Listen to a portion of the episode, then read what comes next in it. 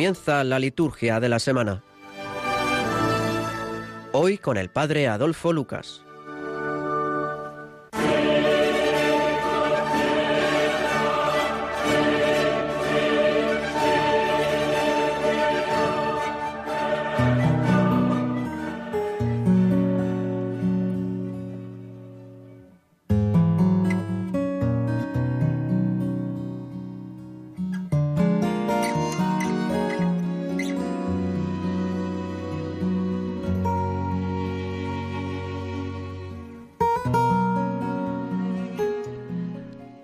Concédenos, Dios Todopoderoso, que meditando siempre las realidades espirituales, cumplamos de palabra y de obra lo que a ti te complace.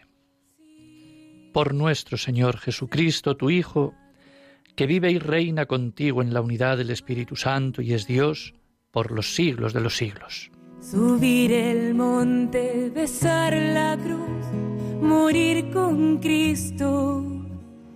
Sí, aunque este noche sí, sí te estoy. Bendice alma mía al Señor y todo mi ser a su santo nombre.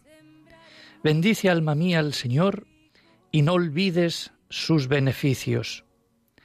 Él perdona todas tus culpas y cura todas tus enfermedades. Él rescata tu vida de la fosa y te colma de gracia y de ternura. El Señor es compasivo y misericordioso, lento a la ira y rico en clemencia. No nos trata como merecen nuestros pecados, ni nos paga según nuestras culpas. Como dista el oriente del ocaso, así aleja de nosotros nuestros delitos. Como un padre siente ternura por sus hijos, siente el Señor ternura por los que lo temen. Sembrar el mundo si voy contigo. Sí, como tú, María, a él le digo. Sí. Buenas noches, estamos en este ya liturgia de la semana, en este programa, con este domingo séptimo del tiempo ordinario. Comenzamos siempre con la palabra de Dios, hemos hecho la oración colecta al inicio y hemos dejado resonar el salmo responsorial de la misa. Bueno, seguimos leyendo este domingo el Sermón de la Montaña con páginas cual más exigentes y concretas sobre cómo debe comportarse un seguidor de Jesús en este mundo. Del domingo pasado escuchábamos el famoso yo os digo, aplicado al homicidio, al insulto del hermano, a la fidelidad matrimonial o al divorcio y al uso de los juramentos. Pues bien, esta vez se aplica con la correspondiente profundización de la doctrina anterior respecto a la caridad fraterna, que es lo que más caracteriza este domingo. Se ve muy bien en las lecturas, sobre todo de hoy, la estrecha relación que se busca entre la primera y la tercera. La lectura del Antiguo Testamento anticipa la lección que nos dará Jesús en el Evangelio con muy parecidas motivaciones para el amor fraterno. Por lo tanto, es como si estuviésemos oyendo el, mensaje en estéreo, en relieve. Buenas noches, Padre Antonio. Buenas noches, Adolfo. El padre Antonio Arribas, delegado de Comunicación Social de la Diócesis de Santander, y como siempre, pues con esa palabra que muchas veces eh, nos dices, esa reflexión de, de, cada, de cada día, de cada domingo. Bueno, ¿qué nos, qué nos sugiere entonces eh, estos textos de hoy? Pues, como decías, eh, pues la, la palabra de Dios sigue, continúa ese sermón del monte, ¿no? Y de algún modo eh, la indicación ¿no? que, que, Jesús hace así más estrecha ¿no? en, este momento es precisamente el cómo eh, tiene que ser nuestro amor, ¿no? de desprendido, de generoso, eh, de, sí, de, de, igual, ¿no? de, parecido al, al, de Dios. ¿no? Eh, una de las, de las sentencias sí, más, más claras ¿no? que, que Jesús hace en cuanto a cómo tiene que ser es cuando dice aquello de que Dios, ¿no? vuestro Padre Celestial, hace salir su sol sobre malos y buenos y manda la lluvia a justos e injustos, ¿no? En ese amor a los enemigos, ¿no? Quizás sea el amor que más caracteriza a los cristianos, porque el resto de amores, eh, pues son, vamos a decirlo así, eh, de un modo, pues, de, pues a mí me aman, yo amo, o eh, le amo porque es mi hijo, porque qué sé yo. Esos amores son los, los digamos, los habituales, ¿no? Los que no tienen ningún mérito, ¿no? Que dice Jesús también en el Evangelio de hoy. Pero los que de verdad tienen mérito son aquellos que se parecen de verdad a ese amor que Dios tiene, que como también pues en la palabra de Dios y los santos padres y demás, que nosotros siendo enemigos nos amó, ¿no? Y, mandó a su hijo y, se entregó por nosotros, ¿no?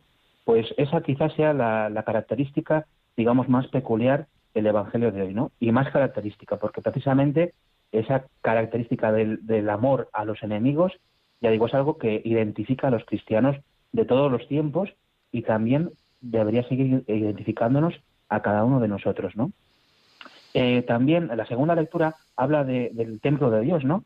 Y precisamente en, la, palabra de Dios de este, de este domingo eh, se nos presenta ese ser santos como, como Dios es santo y ser perfectos como vuestro Padre Celestial es perfecto, ¿no? Pues precisamente eh, para ser santos, para ser perfectos, nuestras fuerzas no sirven. No podemos, decía aquello, nadie puede dar lo que no tiene, ¿no? Pues nosotros por nuestras fuerzas no podemos. Al final es gracia de Dios siendo templo, reconociéndonos que tiene que habitarnos el Espíritu Santo para poder hacer de nosotros algo perfecto en medio de la imperfección ¿no? que, se va rodeando nuestro día a día. Y después también, eh, pues esa no solamente perfección, sino santidad, ¿no? El, la felicidad, ¿no? La, alegría que, con la que Dios colma también nuestras vidas, ¿no? Pues al final, eso somos templos, ¿no? Somos templos de Dios que tenemos que ser también eh, colmados y habitados por su gracia, ¿no? Al final, es quizás también una de las, de las invitaciones que, nos hace la palabra de Dios este domingo, ¿no? Que tenemos que fiarnos más de Dios que de nosotros mismos en cuanto a cómo podemos también nosotros poder amar y poder devolver bien a aquel que, nos agravia, ¿no? Incluso en esa desproporción, ¿no? De si te pide, pues tú, eh, no solamente la mejilla, la izquierda, la presentable, o sea, siempre esa desproporción de Dios, ¿no? Que, que nos ayude también a buscarla y aplicarla en, en, las personas que tenemos junto a nosotros, ¿no? Porque precisamente quizás sea lo que más conmueva y mueva al mundo a cambiar, ¿eh? el que la desproporción, el amor así de esa manera sin medida es lo que lo que motiva a tantos a, encontrarse con Sí, has dicho cosas ahí que, que, me han casi, bueno, conmovido, ¿no? Porque eh, eso de, si ya el Evangelio el otro domingo ya tenía su, su cosa, eh, eh, con esto lo de los mandamientos, etcétera, es que este domingo ya es, es todavía meter casi el dedo, el dedo en la llaga, porque realmente tú mismo lo has dicho. Es decir, lo que nos identifica es el amor al enemigo pero, pero ¿y quién, quién hace el amor al enemigo si es que estamos siempre unos contra otros y diciendo si ya entre los amigos estamos así, pues fíjate un enemigo, lo, lo, no sé dónde lo, queremos poner, ¿no? Y sin embargo es lo que nos identifica, pero realmente esto nos identifica como, como cristianos, ese amor, ese poner incluso la otra mejilla que, que también eh, aparece. Ahí está. Yo creo que el poner la otra ¿eh? mejilla, el poner otra mejilla al final podría ser incluso hasta pues concebido como algo como digamos para quien no se quiere enfrentar igual hasta incluso la realidad, porque no se trata de un medio pacifismo de decir no me enfrento, no lucho, no la no violencia o tal. No, es que es, que precisamente creo que lo que plantea eh, Jesús es eh, una desproporción que, digamos que, que, nos que nos deje absortos, ¿no? Porque no es lo que vemos habitualmente. Y al no verlo, pues no estamos acostumbrados. Y, se produce ese, asombro, ¿no? Ante, ante, yo recuerdo cuando siendo seminarista, pues un, un compañero mío también, eh, pues de repente le fueron ahí a increpar y demás y dijo, ¿qué quieres pegarme? Pégame, pégame, pégame, pégame, ¿no? Así se puso un poco ante, y aquel se quedó como un poco diciendo, pero ¿qué me está diciendo, no? Y, se quedó, y al final ni le pegó ni nada, ¿no? Y, pero, pero removió, ¿no? El, el modo de, ¿no? Decía, te voy a dar no sé qué, ¿no? Que sabes cómo es, la gente y qué, qué, barbaridades dicen, ¿no? Pues, pues te dijo, ¿qué quieres pegarme? Pégame, pégame, ¿no? Se puso así un poco, digamos, no retando, pero sí que digamos, de algún modo a veces como, pues también invitando a que el que está enfrente pues descubra que también nosotros no somos perfectos, ¿no? Y que necesitamos de Dios. Efectivamente, sí, el asombro, ¿no? Que esto nos deje un poco trastocados, ¿no? Como, como el ejemplo que has, que has puesto y que Jesús también, yo creo que también va en esa, en esa misma línea. Bueno, muy bien, con todo esto ya hemos entrado en la palabra de Dios, hemos profundizado un poco en, lo, en el sentido de, de los textos de la Sagrada Escritura. Y bueno, pues es todo un reto entonces para que pongamos en práctica Ahora ya que casi vamos caminando ya hacia la cuaresma en poquitos días, pues pongamos en práctica ya pues, pues, todo esto, nuestro sentir cristiano y comenzar realmente este tiempo pues con esa transformación que se basa precisamente en el amor. ¿eh? Sí, sí, la doy es una hoja de ruta perfecta para la cuaresma, así que parece que viene al dedillo. ¿eh? Exactamente. Bueno, pues nada, que celebres muy bien también tú y todos los tuyos, pues este, estos días eh, de, cuaresma, este inicio, y muchas gracias también por, por tu intervención.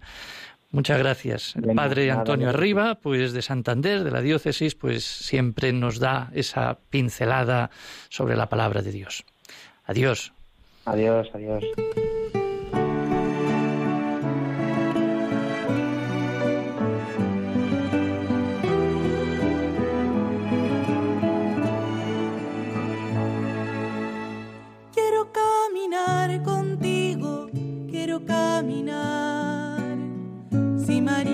Nos ayuda, que puede faltar, con una esperanza siempre puesta en el final.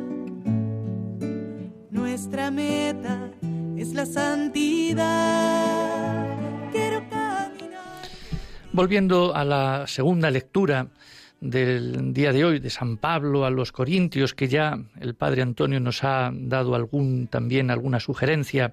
Yo quisiera un poco ahondar, porque yo creo que es una de las, eh, también es una de las claves que, de, este, de este domingo, que eh, también va en la línea de pensamiento de las otras dos lecturas, en cuanto precisamente a la caridad fraterna dentro de la comunidad cristiana. Una de las cosas que habría que ir poniendo cada vez más en práctica ahora que también nos acercamos a ese tiempo de conversión y remodelación.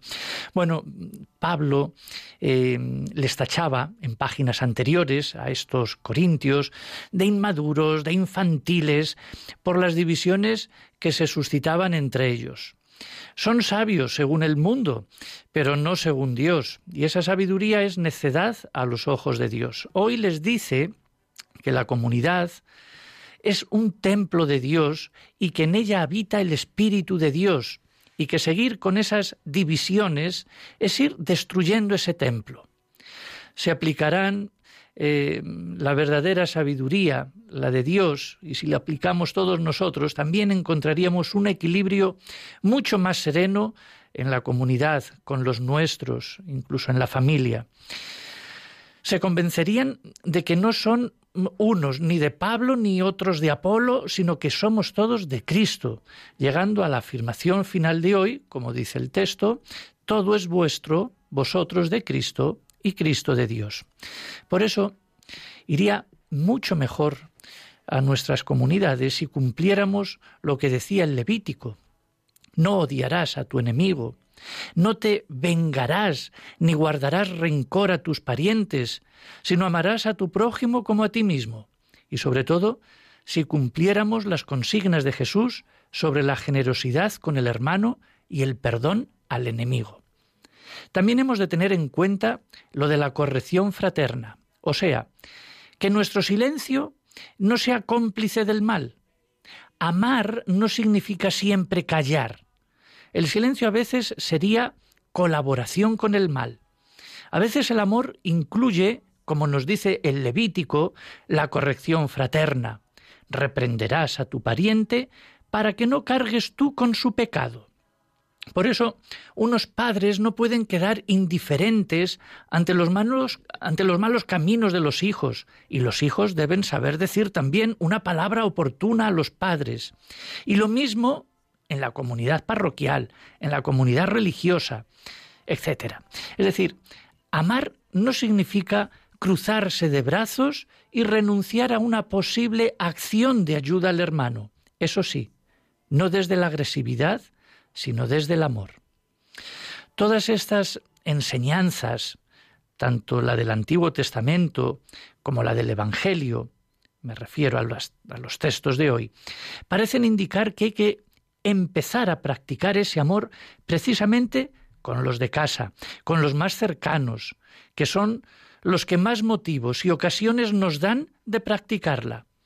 Saber tener paz y construir clima de paz y comprensión en la familia, en el equipo de trabajo, en la comunidad religiosa, en la parroquia, y no dar importancia a pequeñeces sobre las que discutimos, a veces perdiendo el humor y la paz. Todo ello pide gestos concretos, no teorías ni palabras bonitas. Amar a los hermanos que viven con nosotros y forman comunidad. Acompañar dos millas al hermano que lo necesita, como el cirineo que ayudó a Jesús a llevar la cruz.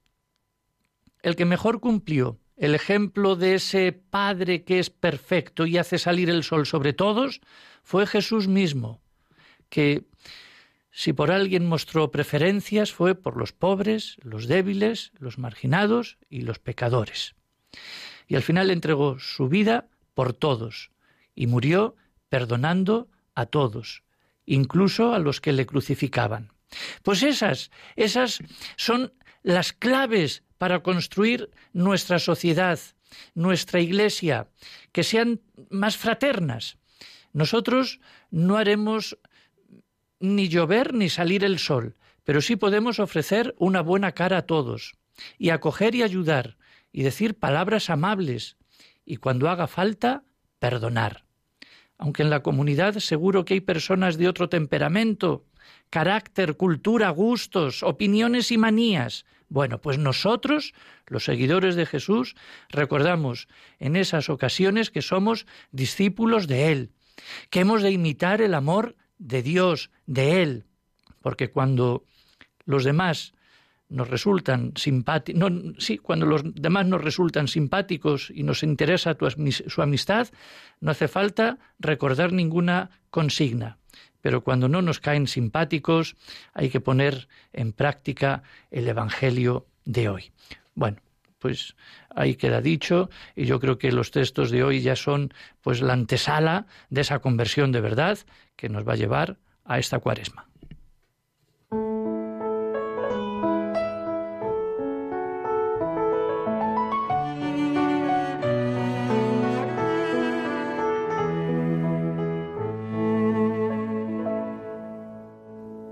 Padre, me pongo en tus manos. Haz de mí lo que quieras,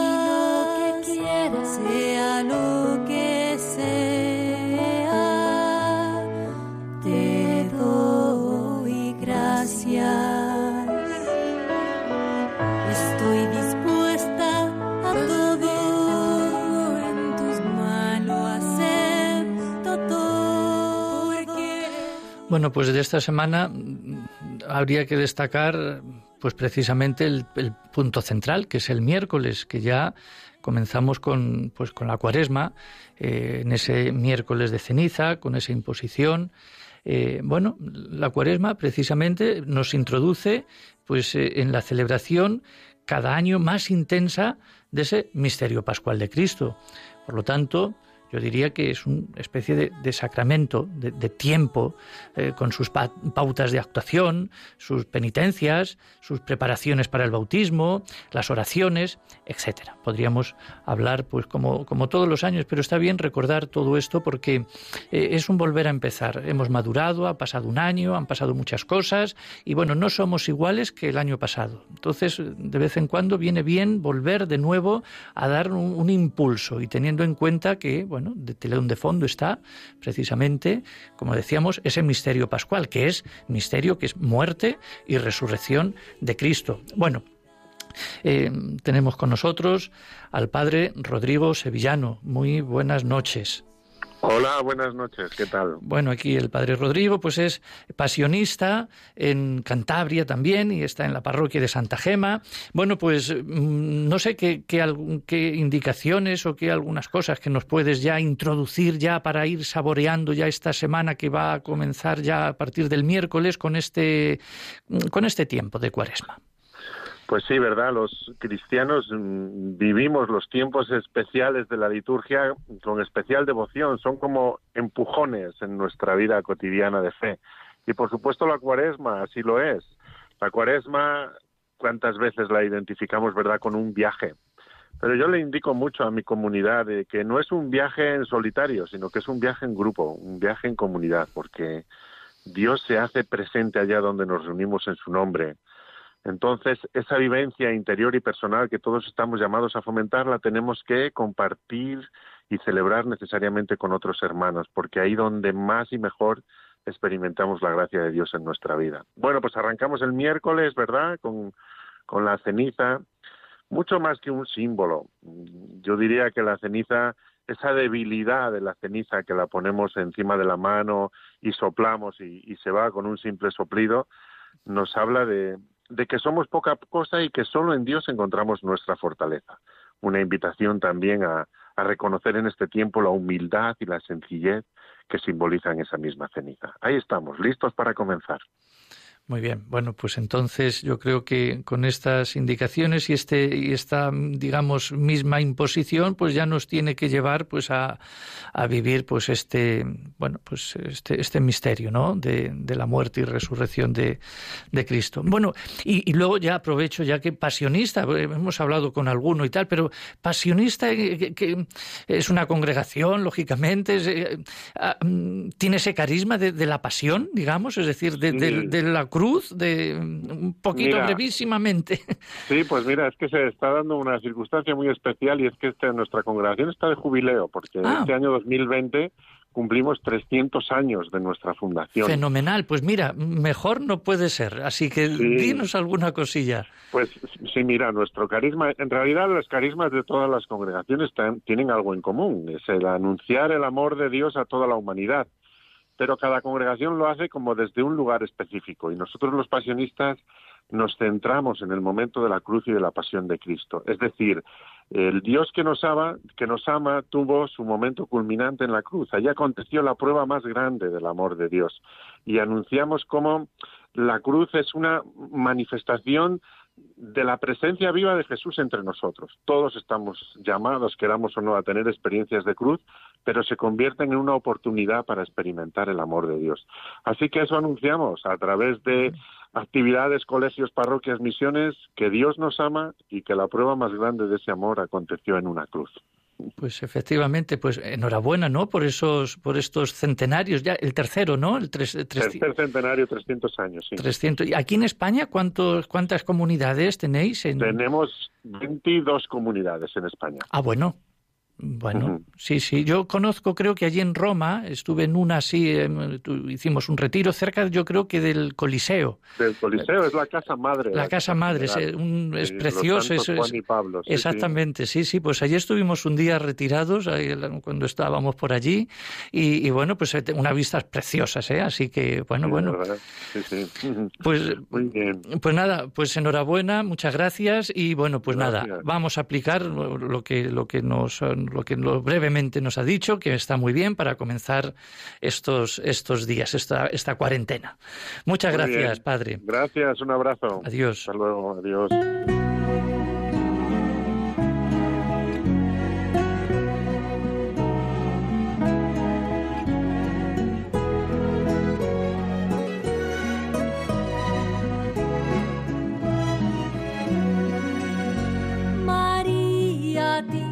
Quiero servir, María, en ti, al Salvador, unidos. El padre Rodrigo sevillano, pasionista de Cantabria y que trabaja en la parroquia de Santa Gema, ya nos ha introducido pues en este, digamos, este periodo, en este tiempo.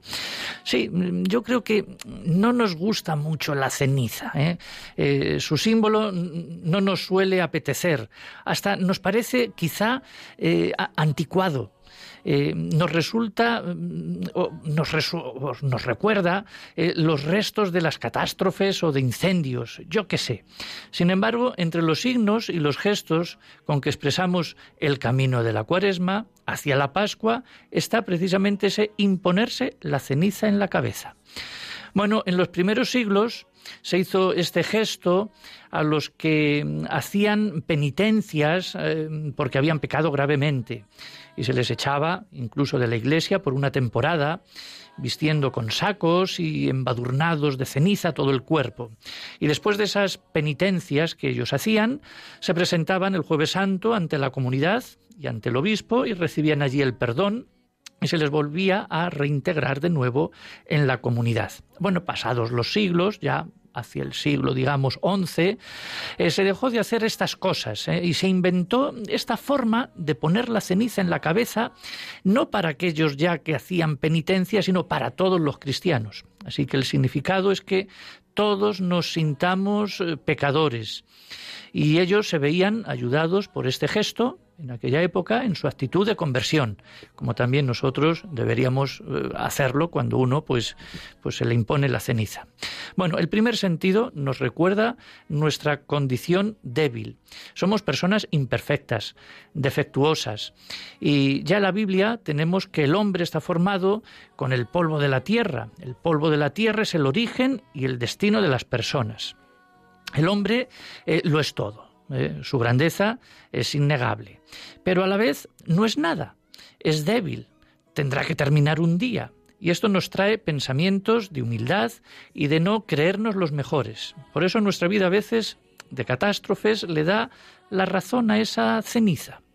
El que la ceniza que se nos impone se obtenga al quemar las palmas usadas en el domingo de Ramos del año anterior quiere ser un recordatorio de que lo que fue victoria y vida, ramas de laurel, se ha convertido pronto en ceniza. Y luego pues también hay otros sentidos que tiene esta ceniza, ¿no? Pues la conversión, la tristeza por el mal que hay en nosotros y el de que y el de que queremos liberarnos en nuestro camino pues hacia la Pascua y liberarnos para ir pues eh, pidiendo a Dios la salvación. Bueno, pues estos son los sentidos de esta de esta ceniza. Por lo tanto, cuando nosotros caminamos hacia la Pascua, pensamos vernos libres del mal. Por eso, no solo la ceniza es un gesto que nos recuerda eh, la muerte o lo malo. Es un gesto de que comenzamos algo. Por lo tanto, tiene un fin.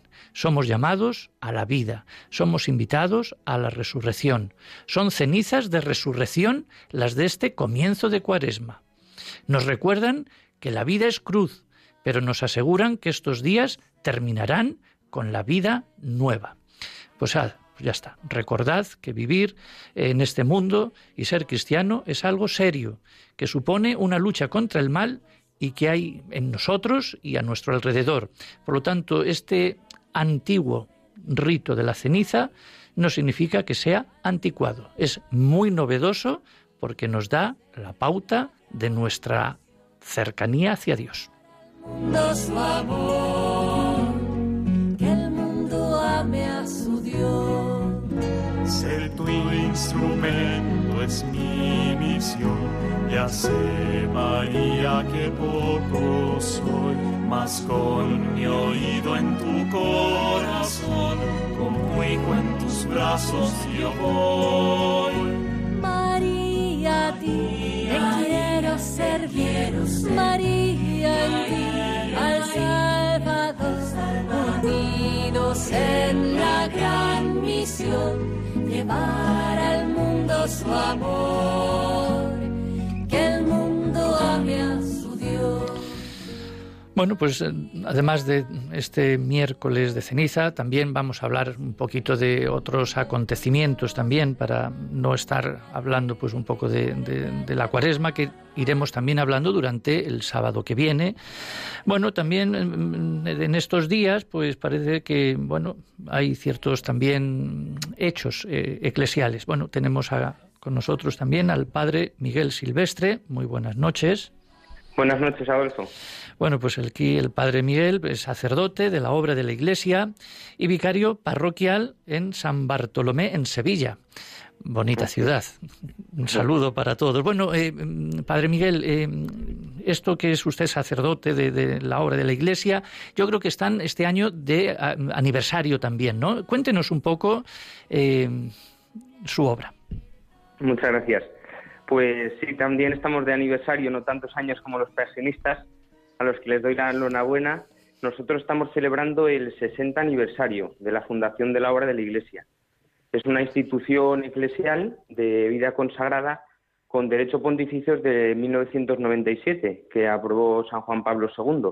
Pero él quiso poner como fecha de inicio el 18 de marzo de 1959, por, por eso que ocurrió en el alma de la Madre Trinidad, de la fundadora, que todavía vive. Ella tiene 91 años, recién cumplidos hace menos de dos semanas, y, y ella pues, una mujer del sur de España, de dos hermanas cerca de Sevilla, nació en una familia acomodada, una familia católica, normal, del pueblo, y ya desde pequeñita, pues con, como todas las demás chicas del pueblo, iba a misa, normal. Sin embargo, a los 17 años tuvo una experiencia muy fuerte de Dios. La víspera de la Inmaculada, ella se sintió, usando sus palabras, como invadida por Dios. Fue como si tuviera una presencia de Dios tan grande que le decía, tú buscas el amor, tú buscas la paz, tú buscas la justicia, la belleza, yo soy todo eso en infinitud.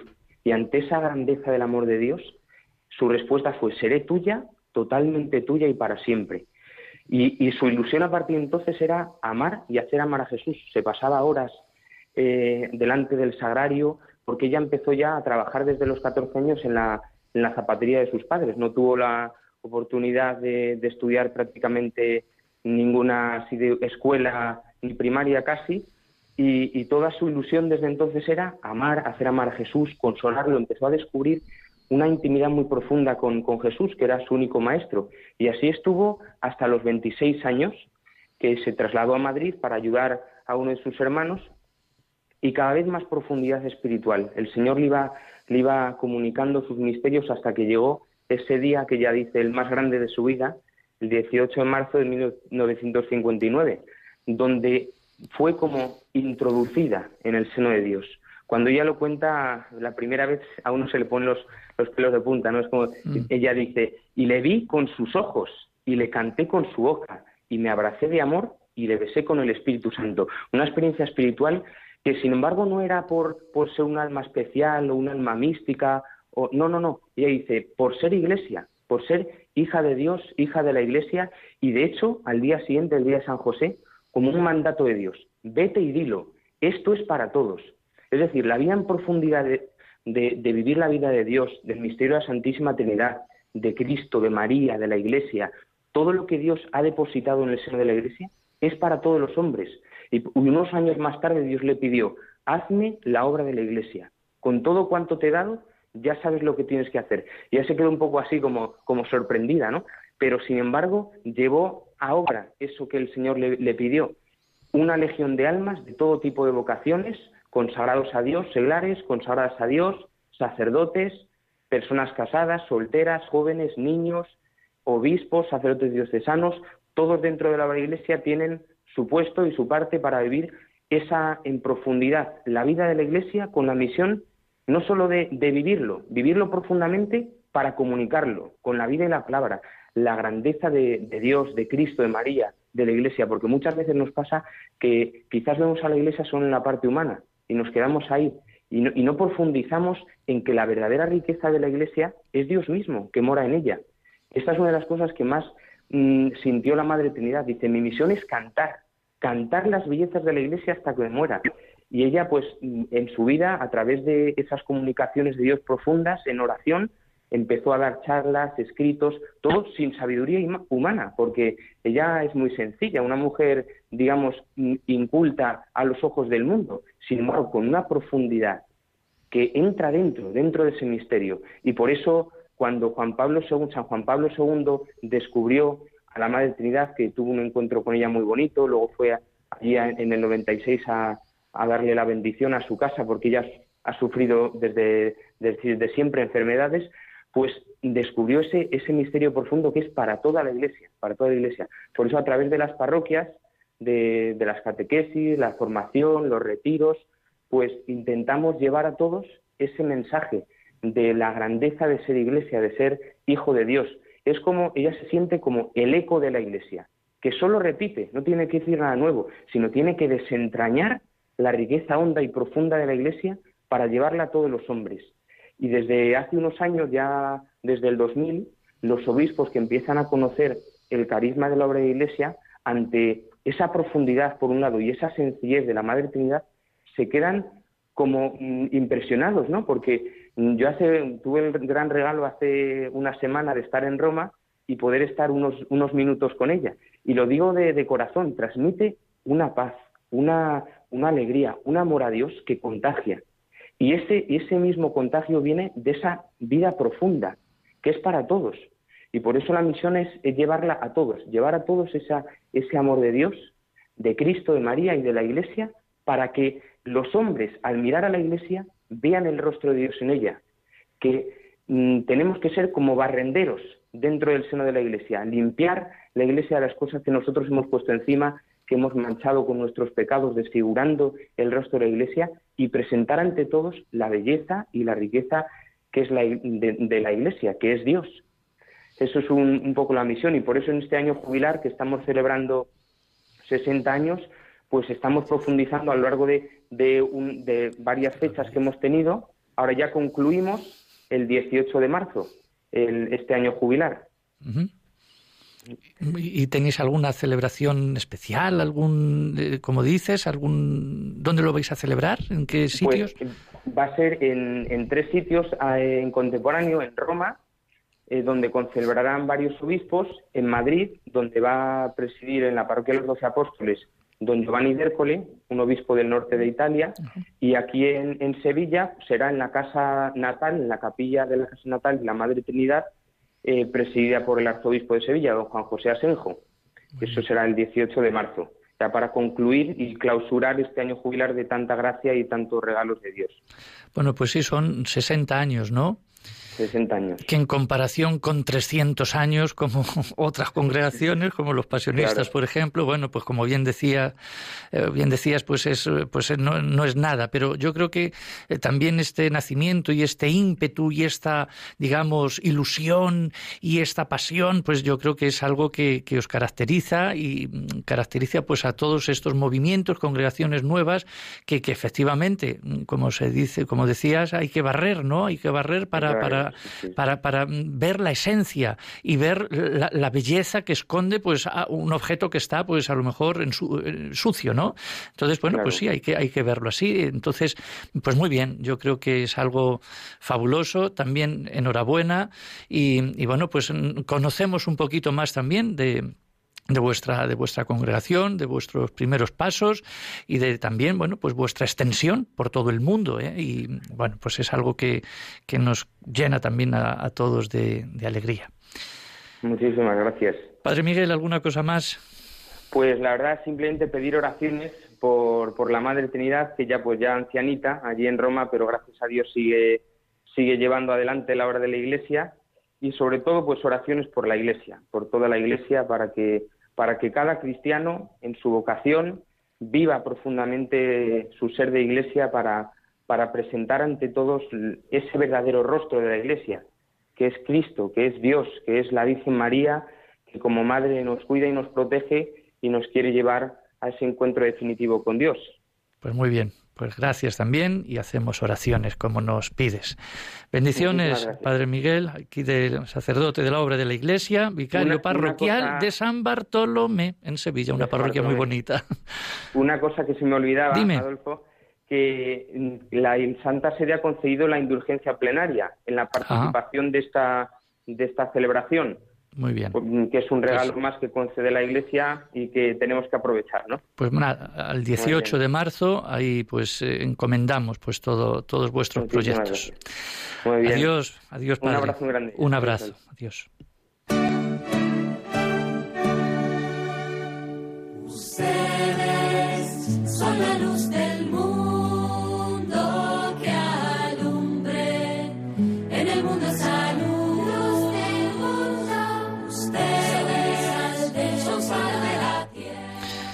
Pues precisamente, bueno, el padre Miguel Silvestre, de la obra de la Iglesia, pues sí, nos ha insinuado pues que hay que barrer para ver un poco lo que es la, belleza, ¿no? Y la esencia. Y precisamente, hablando de la belleza, pues hace una semana prácticamente el Centro de Pastoral Litúrgica de Barcelona ha concedido pues el memorial Peretena eh, pues precisamente al benedictino Juan Javier Flores.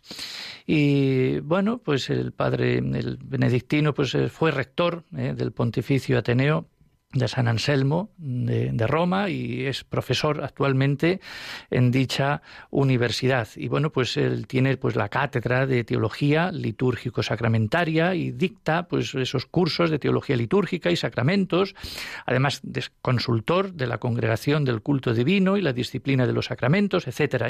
Un hombre pues muy preparado y que precisamente en esa intervención que, que tuvo allí, en ese homenaje que se le hizo desde el Centro de Pastoral Litúrgica, pues dio pues una especie de, conferencia eh, a colación de su último libro que ha sacado, que es La belleza de la liturgia. Eh. por eso traigo un poco a colación también lo que nos ha dicho el padre Miguel Silvestre hablando de esa, de esa, belleza, porque en realidad la liturgia es bella, ¿eh? porque refleja la belleza de Dios. Así que la, la, belleza de la liturgia es ante todo la belleza de Cristo y la belleza de la Iglesia. Y la liturgia, pues es bella, porque nos conecta con la parte de la divinidad. Así que entramos ahí todos en relación, lo humano y lo divino. Y es bello porque contemplamos a la divinidad tal cual es, y nosotros somos también, en ese, en ese sentido, bellos, porque somos reflejos de la Trinidad. Bueno, pues un libro precioso que se puede comprar en cualquier librería, La belleza de la liturgia del padre Juan Javier Flores. Por lo tanto, bueno, disfrutemos también de la belleza de la liturgia bien hecha y también de estos tiempos que la Iglesia nos prepara para acercarnos más a esa belleza de Cristo en su liturgia. Y tenemos con nosotros también a Sor Luisa María. Muy buenas noches. Buenas noches, ¿cómo estáis todos? Pues muy bien, muchas gracias. Sor Luisa, que ya la, conocemos, de, pues es coordinadora eh, en España de las hijas de la Divina Providencia, otra congregación, pues también, eh, no sé, ya no, tenéis 60 años y no tenéis más, ¿eh? como, como, como el padre Miguel, que tenía, pues, bueno, pues cuéntanos alguna cosilla que nos quieras decir, quizá ya de este preámbulo, de este inicio, así, estos inicios que vamos a comenzar ahora de la cuaresma. Sí, pues mira, muy brevemente un poco la reflexión que me hacía yo para mí misma es la que quiero compartir con todos nosotros. Creo que estos 40 días que vamos a iniciar el miércoles, con el miércoles de ceniza, son 40 días para cambiar y son eh, evidentemente una oportunidad única, ¿no? Me recordaba una, una canción de hace algunos años de Juanes que dice es hora de cambiar. Pues esa canción es muy bonita para este tiempo, ¿no? Como digo, es una oportunidad única y un aprendizaje para toda nuestra vida, ¿no? Es como un eh, máster intensivo y gratuito de lo que, lo que deberíamos ser. Entonces, aprovechemos esta oportunidad. ¿Y cuáles son? Me imagino que no he escuchado lo que habéis dicho, pero estoy seguro que habéis hecho mención a, lo que son las claves de este tiempo, que es la oración, el ayuno y la limosna. Más o menos. Pues exactamente. Son las claves tradicionales, ¿no? Las claves un poco tradicionales de, de, este tiempo. Y entonces, pues nada, oración, pues dedicarle más tiempo a Dios y a nuestra relación con Él, ¿no? Tenemos un amigo que, muchas veces le tenemos ahí abandonadillo, ¿no? y luego pretendemos que él, como una especie de, de, botón automático, resuelva todas nuestras, nuestras historias. Pues él está siempre ahí esperándonos y si queremos crecer en amistad con él y conocerle, pues tenemos que dedicarle tiempo.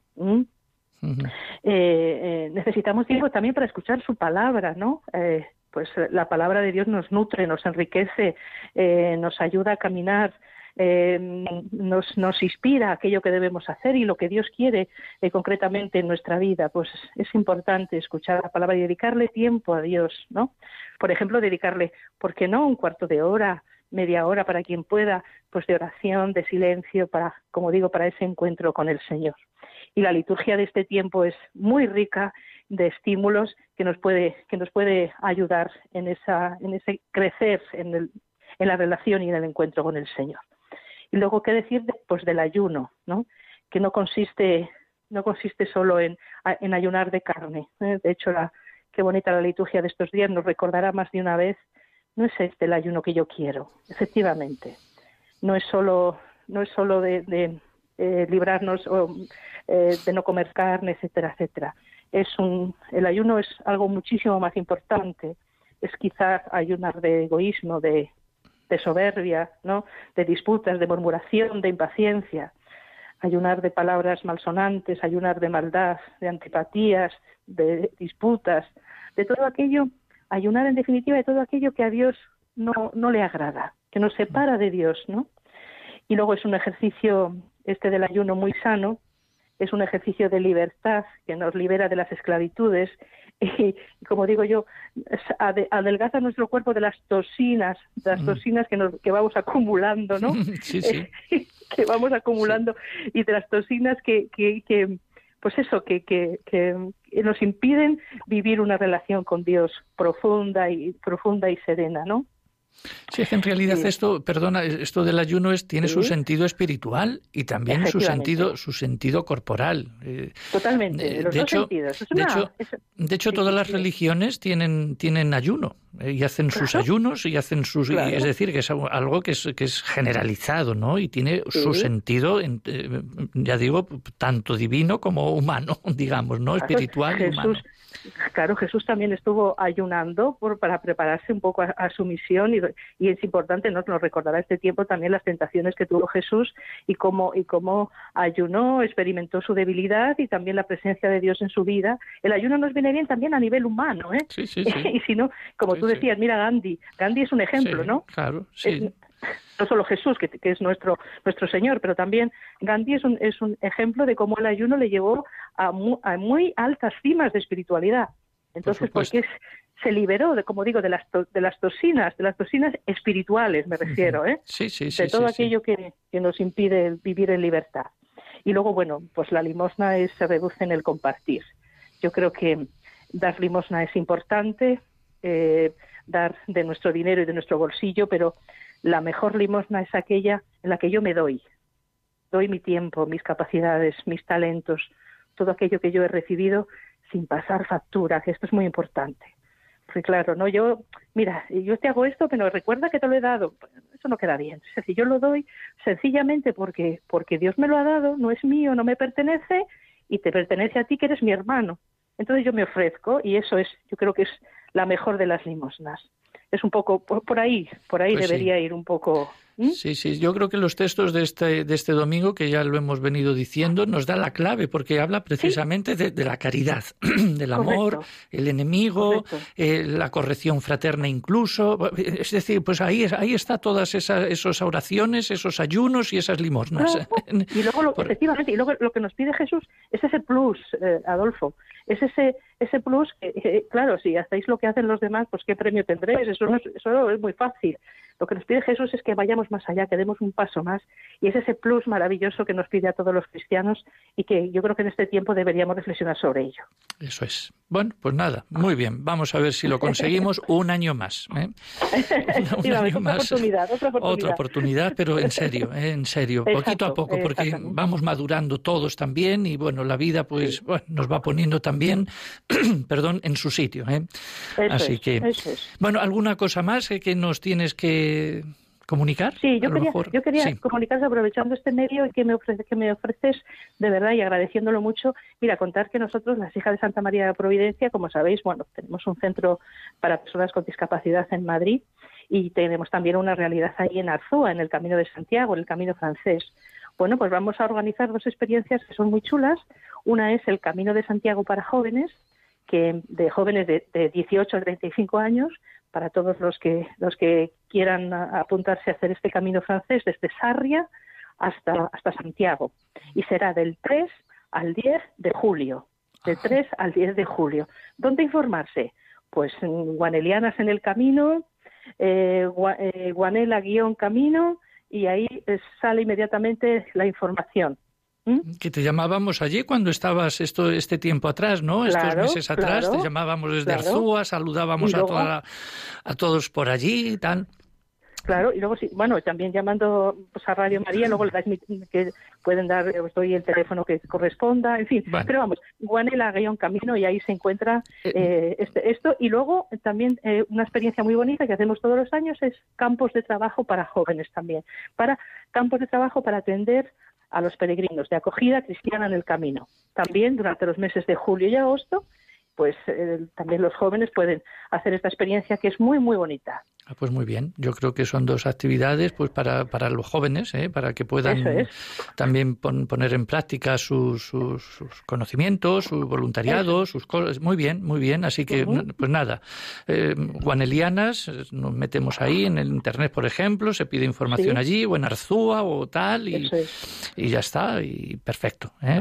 Y a ver si, a ver si ya, pues poco a poco, ¿eh? también el camino de Santiago y, pues, y la labor que hacéis, pues bueno, pues siempre es de, agradecer y, yo creo que los peregrinos también lo agradecen. Así que seguro que sí. Bueno, pues Luisa, muchas gracias. Muchas gracias. Pues buenas noches y, para todos. y adelante. Pues eh, venga, pues las hijas de la Divina Providencia, un saludo para todas también. Tú como representante aquí en España. un abrazo para todos. Adiós. Dios, adiós.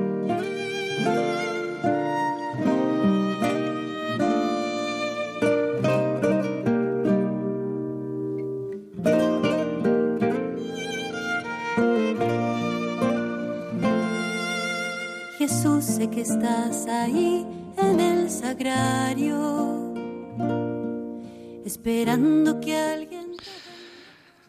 Bueno, pues eh, ya hemos hablado con Sor Luisa María López León, que es la coordinadora de España de las Hijas de la Divina Providencia, con estos, digamos, detalles cuaresmales y luego pues estas ya vistas de futuro con jóvenes allá en, en Arzúa y colaboración y el Camino de Santiago. Bueno, pues nos ponemos en contacto a través de la página web o de teléfono, pues guanelianas. ¿eh? Bueno, pues yo tendría que ya decir así como últimos ya apuntes, porque nos llegan siempre pues algunas preguntas, nos llegan algún comunicado. Eh, bueno, pues y en esta vez pues he ido yo viendo a ver cómo qué preguntas pueden ser adecuadas para, para hoy. Y bueno, pues por ejemplo, entre otras, entre otras cosas, se dice que alguien pregunta que si la ceniza pues eh, se pone en la frente o en, o en la cabeza.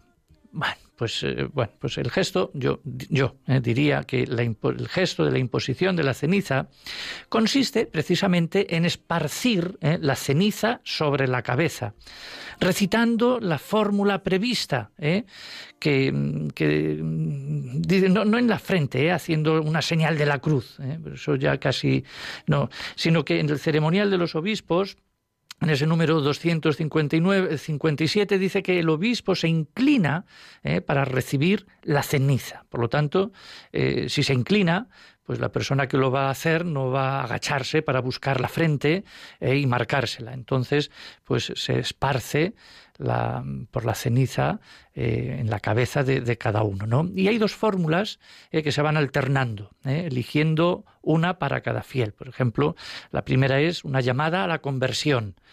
convertíos y creed en el Evangelio, se echa la ceniza. Mientras que la segunda la motiva, motiva el, el gesto, acuérdate de que eres polvo y, al polvo volverás. ¿eh? Y cuando se echa la ceniza, pues hay que hacerlo eh, pues sin excesos, ¿eh? pero se debe asegurar la materialidad visible del signo. Esa es una de las preguntas. Y otra más, otra, otra más que también alguno, incluso algún sacerdote yo he oído que lo, que lo dice, comenta, el día de la ceniza trasladada al domingo. Porque claro, pues el miércoles pues, eh, pues, toda la gente pues no puede ir eh, a la iglesia. Entonces bueno pues lo hacemos el domingo eh, el domingo siguiente pues el primer domingo de, de cuaresma pues ceniza. Pues no. Es decir que la ceniza nos recuerda nuestra condición débil caduca que expresa esa conversión, como hemos visto, ¿no? Y hemos dicho anteriormente. La tristeza por el mal que hay en nosotros, la fragilidad de la vida, es un signo de penitencia. Por lo tanto, Sí, por motivos pastorales, algunos sacerdotes imponen la ceniza el primer domingo de cuaresma en vez del miércoles. Sin embargo, El misal prevé este rito de ceniza solo para el miércoles, sin que pueda ser trasladado a otro día, y la razón se encuentra en que los domingos no son días penitenciales, tampoco los domingos de cuaresma. Por lo tanto, hacemos un rito que es penitencial y lo ponemos un día que es festivo como el domingo, pues no tiene su sentido, pierde todo, pierde, toda su razón de ser.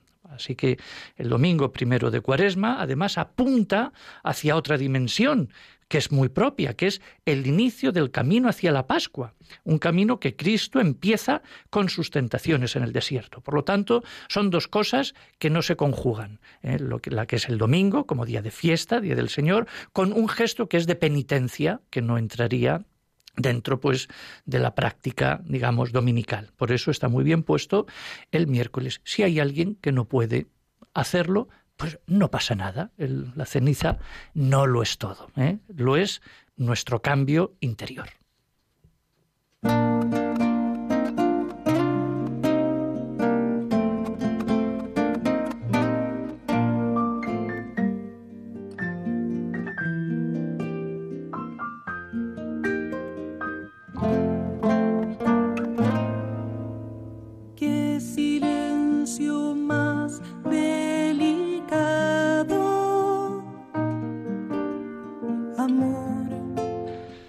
Terminamos ya el programa de hoy, espero que les haya gustado.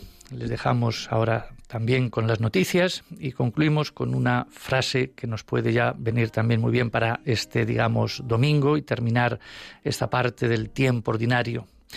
Señor, yo confío en tu misericordia. Mi alma gozará con tu salvación y cantaré al Señor por el bien que me has hecho. Pues feliz domingo para todos. El Señor les bendiga y hasta la próxima semana.